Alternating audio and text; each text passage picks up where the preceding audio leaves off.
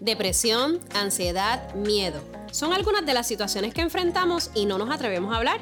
Soy la doctora Rocío Sayas, psicóloga clínica, y te invito a sintonizar el podcast Medicina Breve en tu plataforma favorita, traído ustedes por el Centro Médico Episcopal San Lucas, una nueva era de salud.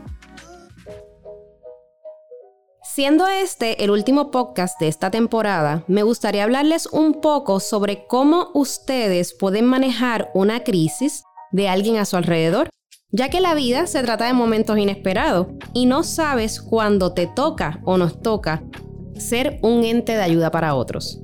Cuando alguien está en crisis, el sentimiento más común para quien está cerca es de impotencia, incluso hasta de frustración, porque sentimos que no podemos hacer nada al respecto. Sin embargo, nuestra simple presencia puede hacer mucho, sobre todo cuando reconocemos que el ayudar a alguien en crisis no significa que le quitaremos su dolor, sino que estamos presentes para ayudarles. Definimos crisis como estado temporal de desorganización, el cual es caracterizado principalmente por una incapacidad emocional y cognitiva para manejar situaciones particulares. Una crisis puede ser provocada por situaciones como muertes, separaciones, procesos de jubilación, problemas de salud, situaciones económicas, estrés laboral, problemas familiares, accidentes, desastres, en fin, cualquier situación que provoque una alteración lo suficientemente grande como para que ese individuo no tenga la capacidad para afrontar ese suceso. En un evento de crisis, la persona puede manifestar muchas cosas. Entre ellas está el enojo, la irritabilidad, la incredulidad, no puedo creer que esto me esté pasando, la ansiedad excesiva, desesperación, un llanto incontrolable, incluso mucho miedo. Y entonces, ¿qué hacemos si nos enfrentamos a una persona que está en crisis? En ese momento, nuestra finalidad debe ser proporcionar apoyo, reducir la peligrosidad, que es bien importante, e identificar los recursos que pueden ser de ayuda en su proceso. Básicamente, debemos brindar una ayuda inmediata y que la persona en crisis sienta la compañía de usted.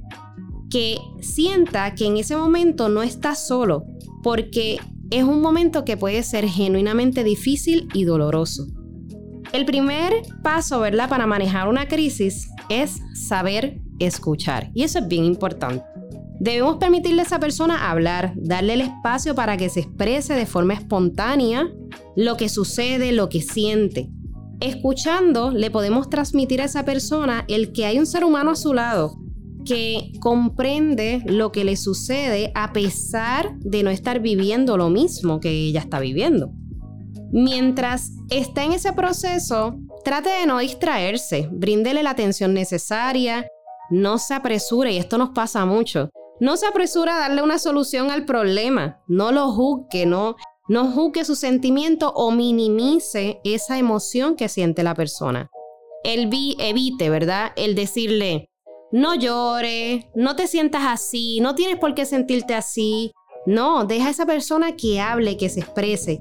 Cada persona en su proceso de crisis es diferente y posiblemente necesita decir todo lo que siente sin que le limiten su expresión. Segundo, ayude a esa persona a realizar ejercicios de respiración. Algunas personas en el evento de crisis pueden mostrarse sumamente ansiosas, alteradas, temblorosas, bien agitadas. Respirar permite que esa persona pueda equilibrar sus emociones, ya que la respiración favorece la buena oxigenación. Por tanto, déle espacio y promueva el que poco a poco pueda respirar. En tercer lugar, Luego del evento que provocó la crisis, es muy común que la persona esté bien confundida y que se le dificulte saber qué hacer o cómo solucionar el problema. Así que no es que le digamos a la persona qué hacer, pero ayude a la persona a establecer prioridades sin presionarle. Les repito, no podemos resolver todas sus necesidades, pero sí podemos ayudarle a escoger en qué se debe enfocar primero.